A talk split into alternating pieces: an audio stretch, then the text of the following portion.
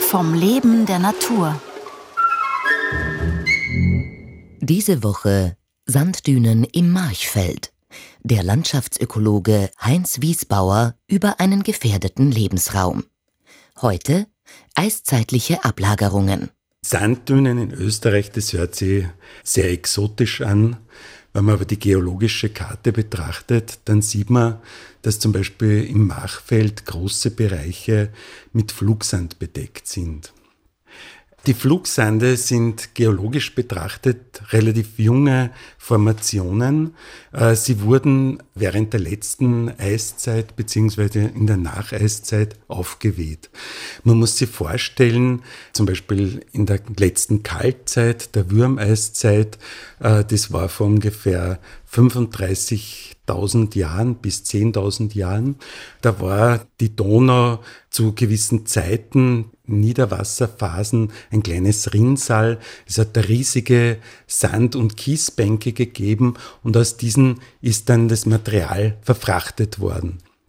Die feinstkörnigen Partikel, die sind über sehr große Distanzen verlagert worden. Die haben sie dann in Form von Löss abgelagert. Es gibt zum Beispiel im Weinviertel größere Lössablagerungen mit Mächtigkeiten von 10 bis 30 Metern. Die gröberen Sande, sprich Mittelsand und Grobsand, sind nur über sehr kurze Distanzen verlagert worden. Die sind dann quasi im näheren Umland des Flusses äh, liegen geblieben. Und so gibt es zum Beispiel auf der Gensendorfer Terrasse sehr große Sanddünen. In der Nacheiszeit hat es ähnliche Situationen noch gegeben. Auf der Prater Terrasse gibt es ebenfalls Sanddünen, aber nur sehr, sehr kleine.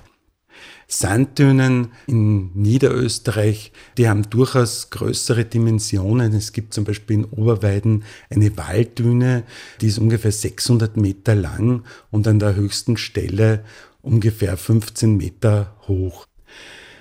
Voraussetzungen für diese Sandverlagerungen waren eben das raue Klima und die geringe Vegetationsbedeckung und das hat sich aber geändert in der Nacheiszeit. Ungefähr vor 10.000 Jahren äh, die Vegetation stark zugenommen und die Verlagerungen des Sandes sind damit unterbunden worden.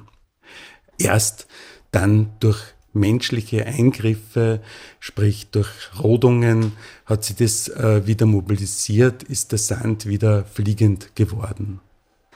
Diese menschlichen Eingriffe im Machfeld sind so massiv und das Machfeld hat sich einfach im Laufe der Zeit ganz stark verändert. Der Mensch hat zum Beispiel die feuchten Bereiche trockengelegt und auf der anderen Seite extrem trockene Lebensräume. Das heißt, äh, das Machfeld, das war ein Notstandsgebiet. Man muss sich das mal vorstellen. Und so gesehen waren da äh, ganz starke Einflüsse, dass man das äh, fruchtbar gestaltet. Das hat begonnen unter Maria Theresia, also ungefähr 1780, hat es erst einmal einen Auftrag gegeben an Graf Traun von Abensberg, dass man die Flugsande stabilisiert.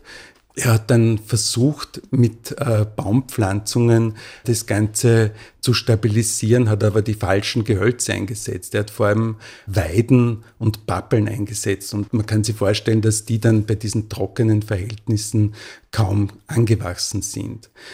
Eine ganz eine große Rolle hat dann auch gespielt, dass die Bevölkerung eigentlich gegen diese Anpflanzungen war.